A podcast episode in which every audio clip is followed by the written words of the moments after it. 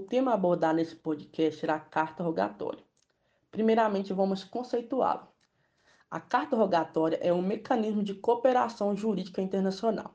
É um meio de cumprimento extraterritorial de medidas processuais provenientes de outra nação. E para ser cumprida, deve-se atender às normas estabelecidas nas convenções internacionais e regras definidas pela legislação nacional do país ao qual se destinará a carta.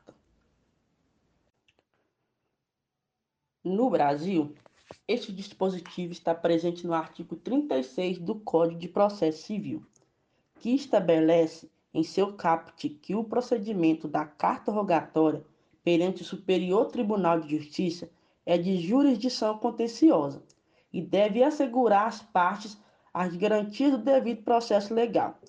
Ela pode ser expedida por autoridade judiciária brasileira para realização de diligência em outro país como também para a realização de diligência no Brasil.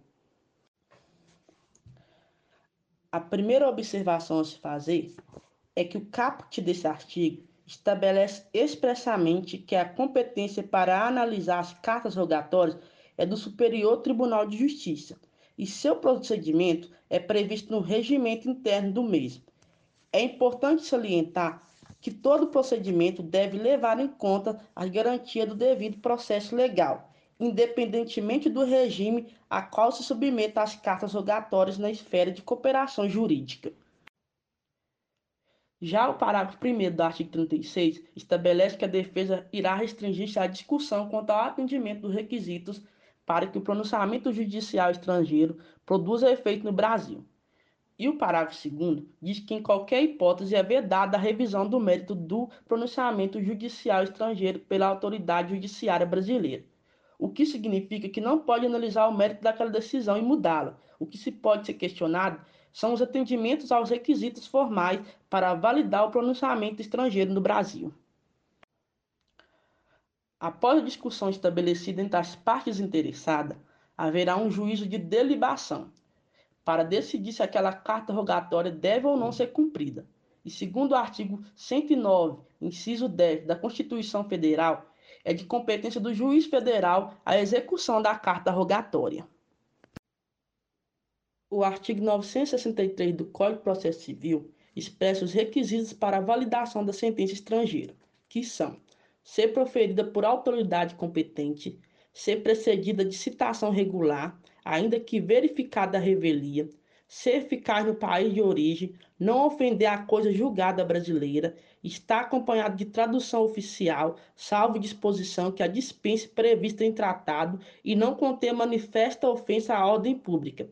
Sendo assim, as decisões de países estrangeiros não podem ofender a soberania, a ordem pública e a normativa brasileira. Já o parágrafo único do artigo 963 estabelece que para concessão de executar as cartas rogatórias, observe-se os pressupostos previstos no caput desse artigo e no artigo 962, parágrafo 2 que diz que a medida de urgência concedida sem audiência do réu poderá ser executada, desde que garantido o contraditório no momento posterior, ou seja, o Superior Tribunal de Justiça valida a decisão sem escutar a parte e depois abre o contraditório para a parte afetada, ou seja, obedecendo um dos, das garantias do devido processo legal. O procedimento de atendimento de uma carta rogatória se inicia após o seu recebimento, por via diplomática junto ao Ministério das Relações Exteriores, e após ser traduzida para a língua nacional, é encaminhada ao presidente do Superior Tribunal de Justiça as cartas rogatórias não prestam cumprimento de ato de construção judicial civil, como penhoras e execuções.